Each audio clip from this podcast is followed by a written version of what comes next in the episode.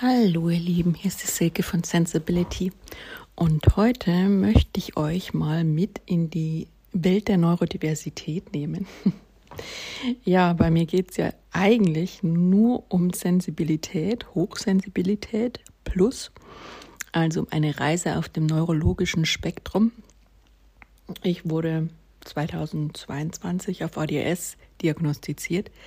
Ob das das Ende der Fahnenstange ist, bin ich mir noch nicht so genau sicher.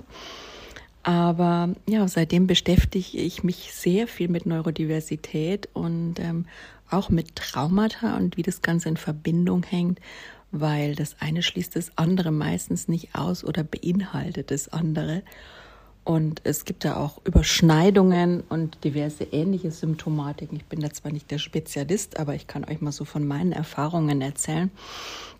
Ein bisschen mitnehmen in die Welt der Neurodiversität, denn der ein oder andere erkennt sich ja darin gar nicht oder steckt da noch drin oder ist noch an einer Diagnostik. Und mittlerweile muss man ja auch sagen, es ist verdammt schwer, eine Diagnostik zu bekommen. Und deswegen wenn man dann schon ein bisschen informiert ist und sich so ein bisschen einordnen kann in Richtung Selbstdiagnostik, finde ich das durchaus legitim, bis man dann mal endlich einen Termin bei den Fachärzten hat. Äh, Facharzt ist da auch wieder relativ. es gibt immer ein Aber ähm, bei Sachen, die, sagen wir mal, noch nicht an der Tagesordnung und noch nicht in jedem Hirn angekommen sind. Denn man trifft halt immer wieder auf viele Leute, die ähm, auch Ärzte eben, die das nicht gelehrt bekommen haben und die Denke und das Wissen und die Forschung hat sich ja alles verändert.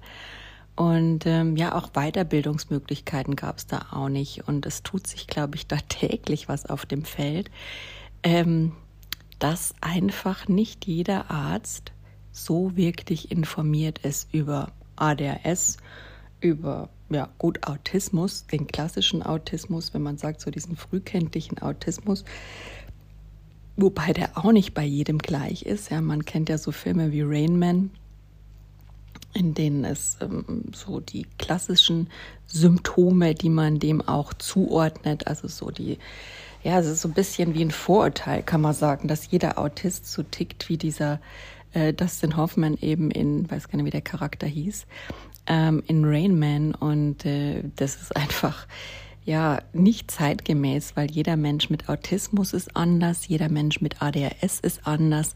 Man hat nur gewisse Gemeinsamkeiten und diese ganze Neurodiversitätsbewegung stand ja im Endeffekt auch so in den in den 70ern oder Ende der 70ern, also diese ganzen Freiheitsbewegungen, ja, diese Black Life und so weiter. Da kenne ich mich aber jetzt wieder nicht aus. In Amerika einfach losgemarscht sind. Und ähm, eben, ich weiß, dass viel dieser Begriff Neurodiversität auf Judy Singer eben zurückgeht. Das ist jemand, eine Dame, die da auch ärztlich tätig war und auch in dem Rahmen sich dann damit beschäftigt hat, weil ihre Tochter eben auch autistische Symptomatik hatte und ähm, sich da auch früh für diesen Begriff stark gemacht hat. Ich weiß nicht, ob der jetzt unbedingt durch sie geprägt wurde, aber so der Spruch des Neurodiversität, der Begriff der Neurodiversität ist durch sie geprägt worden und ähm, ja, man sagt eben auch, dass dieses, dieses Verständnis dahinter, also dass eine Vielfalt neurologischer Natur im Endeffekt normal ist und jetzt nicht unbedingt krankhaft oder als Störung bezeichnet kann, sondern einfach so eine gesunde Vielfalt, dass das einfach ja Evolution ist oder einfach die Natur ist, ähm, sehe ich auch so. Ähm, was da damals noch nicht so auf der Tagesordnung stand, ist natürlich auch, dass eine gewisse Lebensweise da auch irgendwo dran geknüpft ist. Ähm, und das ist das Problem der heutigen Zeit. Wenn man nicht seinen eigenen Biorhythmus, seinen eigenen Lebensrhythmus mehr leben kann, wenn man keinerlei oder relativ wenig Selbstbestimmung hat im Leben, ähm, ist ja alles vorgegeben. Wann fängt die Schule an, wann fängt die Arbeit an, was muss ich auf der Arbeit wann, wie, wieso tun, ähm, was ist mit der Freizeit, die ist ja auch bei, bei Eltern ganz besonders getaktet, aber eigentlich auch bei jedem Menschen, ja, sei es Rentner, Senior, sogar die Rentner haben einen vollen Plan. Also jeder von uns hat einfach wirklich, das möchte ich jetzt nicht abwertend verstehen, lassen, sondern einfach, dass heutzutage jeder busy ist, weil einfach viel Informationen, viel To-Dos, viel ähm, Technik auch, mit der man sich beschäftigen muss, viel Neues und der Konsum jeden Tag auch über einherfällt. Das Marketing, das könnte man noch gebrauchen, das könnte man noch optimieren, da könnte man noch drehen. Also es gibt unendlich viel zu tun ob man es wirklich tun muss, ist immer die andere Frage, aber wir haben einfach viel gesellschaftlichen Druck, die Dinge zu tun, die man halt so tut. Ne? Und wir machen uns den auch schön selbst gegenseitig und äh, dadurch geraten wir schon oft ins Hamsterrad. So. Und wenn man jetzt einfach von der neurodiversen Seite, neurologischen Seite, in der eben der Frontal, das Frontalhirn schon ein bisschen anders funktioniert. Es gibt da auch schon ähm, ja einfach EEGs, die beweisen, dass die Durchblutung eine ganz andere ist und auch die Verarbeitung, Geschwindigkeit oder Umfang ein ganz anderer. Mal abgesehen davon, dass die Emotionen zum Teil sehr viel tiefer empfunden werden oder anders im Vergleich zu neurotypischen. Ja, und das auch bei jedem anders. Es ist ja zum Beispiel auch so ein klassisches Beispiel, wie Kaffee zum Beispiel bei ADHS-Lern wirken kann. Ähm, es kann sowohl ganz normal aufputschend wirken, wie es halt bei jedem so wirkt, ne? meistens in einer gewissen Dosis, oder es kann eben auch ähm, ja, beruhigend wirken, was ja eine paradoxe Wirkung sogenannte ist. Und so kann es eben auch mit dem Hirn sein. Es kann einfach irgendwie alles ein bisschen unterschiedlich sein und diese Exe kutiven Funktionen, die das Frontalhirn hat, wie planen, ähm, Zeit richtig sich einteilen, Zeit überhaupt bemessen und sehen können. Das ist schon eine Riesengeschichte, ja. Und äh, bei mir ist es jetzt gerade wieder so, ich darf immer auf die Uhr gucken, wann ist es wieder Zeit, das Kind abzuholen. Und dann vergesse ich die Zeit, weil ich hier meinen Podcast mache. Das ist so ein klassisches Beispiel. Setzt mir Timer und Siri und was weiß ich, das sind die Methoden der Neuzeit. Könnte man natürlich sagen, ja, das passiert jedem. Aber da gibt es schon Unterschied, ob man das einmal vergisst. Ähm, gut, ich vergesse es jetzt auch nicht jedes Mal, weil ich mir eben diese Struktur geschaffen habe, das mich an vieles erinnert. Aber es ist schon so, mir fehlt einfach dieses Zeitgefühl. Ja, ich könnte hier Stunden sitzen und gerade in der Depression, in der ich gerade bin, die auch viel mit Neurodiversität zu tun hat. Warum sage ich euch dann später? Aber da kommt es einfach häufig vor, dass man kein Zeitgefühl hat. Ja. Und zwar den Termin schon vor Augen hat, man denkt, in einer Stunde muss ich dahin, dann macht man weiter, wurschtelt, wurschtelt rum und irgendwann ist der Termin schon da und man steht da als, äh, ja, muss schnell hinrasen, hat noch mehr Stress, weiß gar nicht mehr, was man gewollt hat. Äh, das kommt dann alles noch dazu, weil ja dann noch dieser ganze rundherum Stress dazu kommt. Also Termine zu haben, Termine einzuhalten, Termine dann auch zu 100 Prozent abzuwickeln, ist echt nicht immer das Einfachste. sondern muss man schon auch sehr hart an sich arbeiten, auch mit Therapie und Medikamenten oder mit Coaching oder einfach Bewusstsein oder was auch immer, welche Therapie einem gut tut. Das ist ja auch bei jedem total anders, dass man da einfach genau schaut, was man da wirklich braucht, was einen da unterstützt, um dahin zu kommen, ähm, damit besser klarzukommen. Und deswegen sage ich immer so, ja, für mich ist Neurodiversität gerade nichts Lustiges. Ich weiß, dass es auch viele Vorteile hat. Ja, also was heißt Vorteile? Es hat viel wunderbare Eigenschaften. Alles hat ja seine zwei Seiten. Also ich bin unendlich kreativ. Ich kann unendlich viel Sachen handeln. Ich glaube auch, dass ich sie äh, alle gleichzeitig handeln kann, wobei mir das auch manchmal zu viel wird. Ich bin so ein Teamplayer, ich kann Menschen zusammenbringen, aber ähm, was ich ganz wichtig brauche, ist immer so eine psychologische Grundsicherheit überall. Ne? Also man braucht seine Zeit, mit den Menschen vertraut zu werden, man darf sich sein Umfeld so irgendwie ein bisschen einrichten und braucht so eine gewisse Flexibilität, um einfach die Dinge so tun zu können, wie man sie am besten mit der eigenen Art tun kann. Und wenn das gegeben ist, zum Beispiel im Job, dann kann man da wirklich viel bringen und leisten. Aber es geht ja nicht immer um die Leistung, es geht einfach auch darum zu existieren mit weniger Stress und das ganze Leben gut leben zu können. Und muss ich sagen, je mehr Belastungen im Außen und je mehr Druck und je mehr Konflikte auf uns zukommen, ist einfach unwahrscheinlich schwierig, sich davon abzugrenzen, weil wir auch so wahnsinnig empathisch sind und auch so wahnsinnig reizoffen und uns da schwer tun, selbst wenn wir geübt sind. Es wird sowas sein, was wir unser Leben lang im Blickfeld haben dürfen, uns immer gut abzugrenzen und ähm, das Nein sagen kultivieren zu lernen und äh, da einfach einen klaren, respektvollen Umgang zu pflegen. Ähm, denn Klarheit ist da wirklich alles in der Kommunikation und das darf man natürlich auch lernen. Und je nachdem, das Nervensystem ist da immer ein Punkt bei Neurodiversität, das halt entsprechend gefordert, überfordert und überlastet ist, weil es einfach viel mehr Reize, die auf uns einströmen hat, die wir nicht ausblocken können, wir Neurodiversen.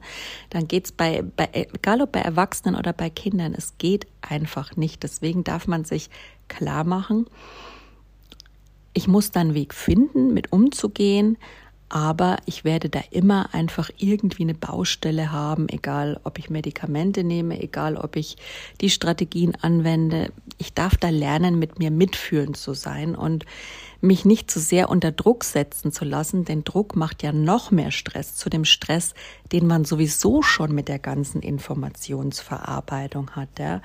Wenn so eine Information reingeht, dann muss dir vom Gehirn erstmal ja angeschaut werden, wahrgenommen werden ähm, gefiltert werden, sortiert werden in die richtigen Schubladen und dann auch noch irgendwie gespeichert werden. Und auch bei der Speicherung ist es da ein bisschen problematisch, denn manches kann einfach nicht so einfach gespeichert werden wie bei neurotypischen und muss vielleicht hunderttausendfach durchlaufen werden oder manches lernt man vielleicht auch gar nicht. Was jetzt aber auch keine Ausrede sein soll, die uns oftmals unterstellt wird, unserer Neurodivergenten. Es ist einfach eine andere Art zu funktionieren und zu sein. Und das ist wichtig, das als Eltern zu wissen, um seinem eigenen Kind da nicht so viel, zu viel Druck zu machen, dass es nicht automatisch in den Burnout läuft, in dem viele Kinder neurodiverser Art heutzutage schon sind, weil das Leben einfach sehr laut, sehr reizvoll, sehr offen ist, die Anforderungen im Schulsystem immer weiter steigen. Und wie gesagt, die Freiheit für die Kinder durch das Lernen, durch ihre Aktivitäten, durch das, was man alles muss heutzutage immer mehr reglementiert wird und ihre Autonomie dadurch auch gar nicht mehr gegeben ist zum Teil. Und das macht bei neurodiversen Menschen natürlich schwer, weil die brauchen diese Autonomie schon allein. Die Physiologie des Gehirns schreit danach. Das ist gar nicht der Mensch. Das ist einfach wirklich physiologisch, chemisch, biologische Prozesse, ähm, auch die Botenstoffe, die da so ablaufen, dass einfach der Mensch andere Bedürfnisse hat. Und deswegen sage ich immer, ich kann meine Neurodiversität einerseits ja, gerade wo ich im Struggle bin, wo ich jetzt wieder auch so im Prozess der Depression, die auch oft, also psychische Krankheiten sind ja ganz oft ähm, eben Erscheinungen, die sich daraus ergeben aus der Neurodiversität, weil man eben das damals, also unsere Eltern und deren Eltern wussten ja noch gar nichts davon, dass Gehirne anders funktionieren können. Und demzufolge ist man auch so erzogen worden, als könnte man gewisse Dinge nicht. Da wäre man einfach zu dumm, zu faul, zu was weiß ich dafür, warum das jetzt nicht funktioniert. Manchmal, wenn man zu clumsy ist, was bei uns auch häufig der Fall ist, weil Feinmotorik, Grobmotorik, ne, funktioniert bei mir auch nicht. Ich bin immer der Einzige, der irgendwo drüber fällt. Ja. Und gerade wenn ich vorher drüber nachdenke, ähm, oh, da muss ich jetzt aufpassen, dass ich da nicht drüber fall, dann kann es mir sicher sein, dass ich erst recht drüber fall, ist ja klar. Ähm, und genauso geht's einem dann halt. Man schüttet leichter mal was um oder geht auch den Kindern so. Und dann kriegt man schon klar Schimpfe dafür und heutzutage sind alle gestresst, deswegen kriegt man auch häufiger mal Schimpfe für. Wie gesagt, wieder diese coole Studie, die ich da vor kurzem mal gelesen habe, wobei ich erst sage, ja, das ist jetzt ein Wert von so einem Amerikaner, habe ich vor kurzem noch mal gepostet, der sagt, also bis zum zwölften Lebensjahr kriegen neurodiverse Kinder schon 20.000 Mal mehr negatives Feedback als neurotypische Kinder, ja. Und da bin ich der Meinung, also, ja, kann ich schon, würde ich sagen, es können einige toppen, würde ich ähm, jetzt meinen, das könnte mehr sein. Und deswegen, wenn zu viel negatives Feedback drauf kommt und wir haben halt auch diese Kränkungsempfindsamkeit, ja, wir haben dieses tiefe Empfinden, das auch wirklich nicht zum Teil auch vererbbar ist, also in den Genen und auch zum Teil anerzogen, anerlernt, ähm, antrainiert von der Umgebung, von den Situationen, von dem Anderssein, das wir erfahren haben, von der Kritik, die wir erfahren haben, dann sich einfach entwickelt. Wir sind da sehr tieffühlende Wesen und ähm, dann wird man natürlich auch viel leichter gekränkt und somit kann es auch viel leichter zu psychischen Krankheiten kommen. Das nennt man eine sogenannte Komorbidität. Depressionen, Angststörungen sind oft stehen die in Verbindungen eben zu einer unterliegenden ADHS, also dass quasi ADHS damit zu tun hat, dass man diese ja, diese Krankheiten bekommt und da auch anfälliger für ist. Und bei mir war es auch lange Zeit so, ich hatte dann öfter mal einen Burnout, was weiß ich, alle fünf Jahre, so seit ich eigentlich so tief, ähm, wirklich auch intensiv in die Arbeitswelt eingestiegen bin, weil ich dann doch auch den Perfektionismus als Coping-Strategie habe und schon auch sehr gut powern kann und auch sehr viel leisten konnte, als ich noch so jung war und mich dann schon oft auch hochgeschraubt hat und auch immer gut empathisch war und auch gut reden konnte, womit ich jetzt nicht sagen will, dass ich nur reden kann. Ne? Ich war ein Generalist. Man wird auch oft missverstanden als Neurodiverse. Man wird anders bewertet, gewertet. Und ich glaube, ich habe aber trotzdem immer einen Beitrag leisten können. Und das ist auch mein Anspruch und das ist auch mein Wunsch weiterhin. Aber wie gesagt, man wird älter, die Gehirnfunktionen streiken irgendwann. Ich muss einfach mal gerade schauen, in der Depression bin ich jetzt gerade nicht der Leistungsfähige, dass ich das einfach wieder hingebogen kriege. Ne? Auch mit Reha dann wieder in die Arbeitswelt einsteigen kann, weil das auch mein Wunsch ist. Ich langweile mich sonst zu Tode, aber ich möchte auch was, was meinen, meinem Kenntnissen entspricht eben, das hat jeder was mit Sinn und was einen nicht unterfordert und was einen auch nicht überfordert. Und das heutzutage zu finden, gerade wenn man neurodivergent ist und da ist die wichtigste Grundvoraussetzung für jeden Beruf und für jedes Umfeld, in dem du dich halbwegs gesund bewegen kannst langfristig, ist diese psychologische Sicherheit. Das ist bei Neurodivergenz das A und O. Du musst zumindest das Gefühl haben, dass dich der Raum oder ein Mensch, auf den du dich da verlassen kannst oder die Tätigkeit, eine Sache muss für dich konstant irgendwie erfüllend sein oder sich gut anfühlen, sich sicher anfühlen, ja. Wenn da gar keiner ist, mit dem ich reden kann oder mit dem ich kann, wenn die Räume total scheiße sind und überhaupt nicht meinen Bedürfnissen, ich im Großraum sitze, es dauernd bimmelt, total reizoffen ist, ja. Solche Beispiele und dann auch noch die Tätigkeiten kacke sind und vielleicht keine Übergabe, keine Unterstützung und schon gar kein Ver Verständnis irgendwie zwischen den Leuten, man auch nicht miteinander offen reden kann, dann sind es Grundvoraussetzungen, dann kann ich mittlerweile sagen, das endet nach mittlerweile eher nach kürzerer Zeit. Früher hat es Jahre bei mir gedauert, bis ich dann in der Depression angekommen bin und wirklich in dieser schweren. Jetzt ist es einfach so, dass es nicht mehr so lang dauert und dass ich einfach genau sagen kann, so, das Ganze endet jetzt und hier und ähm, dann werde ich krank. Und das ist das Problem an der Sache, dass man einfach ein gewisses Umfeld braucht und auch wenn einem da suggeriert wird, dass man sich da anstellt, dass man da wieder zu empfindsam und zu sensibel ist. Nein, so ist es nicht. Man ist neurologisch anders gewired, biochemisch anders gewired. Man ist einfach so, wie man ist und man kann es ich möchte es weder als Störung oder als Krankheit bezeichnen und auch eher bei Judy Singers Auslegung, auch der klassischen Neurodivergenz Auslegung bleiben, dass es eine wunderbare Vielfalt des menschlichen Seins ist. Dennoch ja, es wird zur Krankheit und zur Behinderung, ganz klar. Und deswegen finde ich es auch wichtig, dass man mit Neurodivergent auch ab einem gewissen Grad einfach der Belastung, die das für einen annehmen kann, auch in das Behindertenspektrum reinkommt. Ne? ADHS wird zurzeit noch nicht als Kriterium für Behinderung angeregelt, ange, angeordnet. Und das finde ich schlecht, weil es kann einen sehr wohl behindern.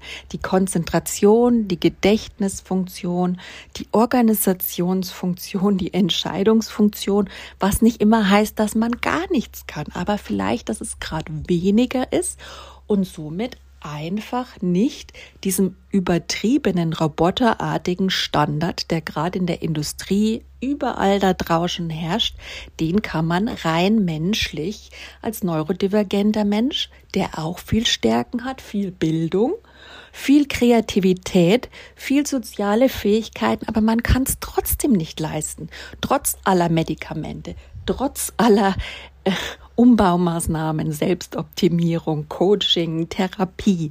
Es geht nur bis zu einem gewissen Grad und ab dann liegt eindeutig eine Behinderung vor. In Bayern haben wir noch die schöne Variante, man kann ADHS nicht als Nachteil, Nachteilsausgleich in Schulen geltend machen.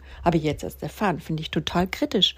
Ich meine, was ist das? Man kann dann nur bestätigen lassen, dass man Leserechtschreibschwäche hat und ähm, Legasthenie und die kriegt man dann als Nachteilsausgleich, aber auch Dyskalkulie, zum Beispiel ja Rechenschwäche, ja oder manchmal weiß ich ich persönlich habe die sicher, ich habe mir noch nie die Zeit und das Geld gehabt, die diagnostizieren zu lassen, aber ich habe die, das weiß ich. Ich weiß nie so genau, wie das Zahlengefüge, einer, Zehner, vielleicht habe ich es auch nicht richtig gelernt, aber selbst wenn, weiß nicht, ob zuerst bei 35 manchmal die 3 kommt und dann die 5 oder erst die 5 und dann die 3. Kann man natürlich sagen, ist vollkommen plemplem. Aber so ist es einfach nicht. Ich kann sehr wohl Kopf rechnen. Es dauert manchmal eine Minute länger. Ne? Und da sitzen einem ja manche schon heutzutage im Genack, beschimpfen einen, drücken einen, wo es nur geht. Und das heißt aber nicht, dass man faul und dumm ist. Das heißt einfach nur, mein Gehirn hat eine andere Durchlauf- und Verarbeitungsgeschwindigkeit. Ja. Und dem dürfen wir uns einfach wieder bewusst werden, dass wir Menschen nicht alles, jeder in derselben Geschwindigkeit vollziehen kann, aber trotzdem jeder zu einem wunderbaren Ergebnis kommen kann, das vielleicht anders ist als gedacht. Es geht nämlich alles, und jetzt darf jeder mal zuhören, der sich dem noch nicht geöffnet hat. Ähm, es geht alles nicht nur auf eine Art und Weise. Ne? Und es gibt nicht nur schwarz und weiß, also richtig oder falsch. Es gibt unendlich viele Wege, die nach Rom führen. Ja, kann man mal ausprobieren.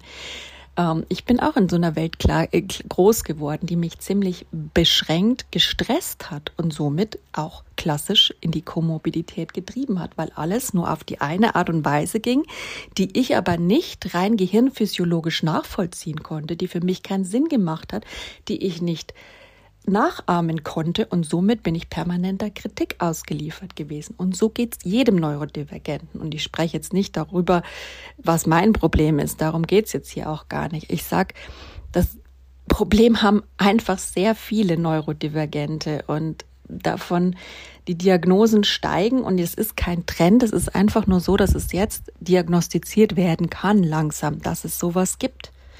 Und damit werden wir uns die nächsten Jahrzehnte und Jahrhunderte erstmal rumschlagen dürfen, ja. Und dann werden wir auch wieder lernen dürfen, dass Inklusion eine wunderbare Sache ist, dass man jeden Menschen mit ins Boot nehmen kann, um dann ein viel, viel besseres Ergebnis zu kriegen als vorher und die Probleme der Neuzeit mal anzugehen. Mit anderen Methoden, mit anderen Varianten, vielleicht ein bisschen langsamer. Aber mal ehrlich, schaut euch doch die Bäume an. Ich finde es immer Wucher, wenn die in der Baumschule angepflanzt werden, dann werden die so gedüngt, gedüngt, hochgezüchtet, dass die in einem Jahr hochschießen. Aber so ein Baum, der hier, so ein Laubbaum im Wald, der ist so ein schöner Dicker. Der braucht 100, 150 Jahre und da zieht auch keiner dran. Und wenn dann einer dran zieht, dann wird er brüchig, bricht ab, geht kaputt und stirbt.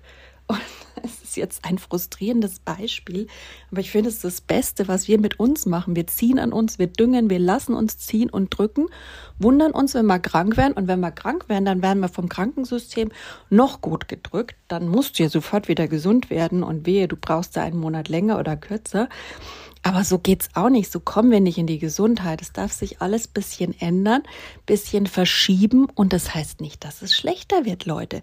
Ich glaube, das ist der einzige Weg und da sind uns einige schon einig und das ist ja mal gut so, dass es der einzige Weg ist, die Probleme unserer Zeit zu lösen. Denn so kommen wir nicht weiter mit diesen ganzen Kriegen. Da wir können ja nicht mehr mal tolerieren, dass jemand eine andere Meinung hat oder an was anderes glaubt. Und das ist so engstirnig, da dürfen wir rauskommen. Und gerade Menschen mit Neurodivergenz sind da so wunderbar offen und schaffen es rein gehirnphysiologisch einfacher zu verbinden und einfach umzudenken. Und da könnt ihr lieben Neurotypischen, ich möchte uns jetzt nicht in den Vordergrund stellen oder hypen, es hat alles seine zwei Seiten. Aber da könnt ihr mal auch auf uns hören, uns was zutrauen, uns einbinden, denn wir haben da ganz andere Ideen und das wäre vielleicht mal eine gute Sache. Also in dem Sinne ein bisschen was zur Neurodivergenz. Ich könnte da noch stundenlang erzählen, habe mir auch mal überlegt, Studien und so weiter rauszusuchen, aber mal ehrlich, wir wissen doch schon einiges und es geht hier um Erfahrungen, um, um Dinge, die Menschen erleben und die wirklich ins Herz gehen und die uns berühren. Und ich finde, das ist immer die persönliche Erzählung und keine Studien und Wissen und Faktenlage, wobei ich die auch liebe und immer wieder reinbringe. Das ist, gehört auch zu mir. Werde ich wahrscheinlich nie, ja, loslassen können, weil es einfach auch so mein Herzensding ist. Aber ich möchte dich hier mit Worten berühren und ich hoffe, es kam was bei dir an, wenn du dich da auch in dem Spektrum siehst oder deine Kinder oder Verwandte und Bekannte und dann einfach auch lernen, wenn man diese Diagnose irgendwann hat, und da bin ich auch noch dabei, nachsichtig mit sich selbst zu sein, dass alles einfach anders läuft, sich weniger zu vergleichen lernen, weil der Selbstwert leidet enorm, wenn man anders ist. Immer, egal wie anders du bist. Ob du jetzt ähm, anders liebst, ob du anders lebst, ob du anders bist, ob du aus einem anderen Land kommst. Es gibt hier so viele Gründe, diskriminiert zu werden auf der Welt und das darf sich ändern und ähm, damit wir wieder alle in unsere Mitte kommen und in einer erfüllten Gesellschaft leben können, alle gesund und nicht alle so krank. Ne? Das ist ja, also ich wünsche es meinen Kindern definitiv, dass sie eine bessere Welt bekommen, als ähm, wir sie jetzt gerade haben, in einem besseren Zustand. Und ich finde, da könnten wir mit Neurodiversität auch ein paar ganz andere Lösungen finden. Aber da schaue ich mal, ich mache hier einfach mal weiter und guck mal, ob sich so ein klitzekleiner Funke doch irgendwie in die Welt tragen lässt. In dem Sinn, macht's gut und schönen Tag noch.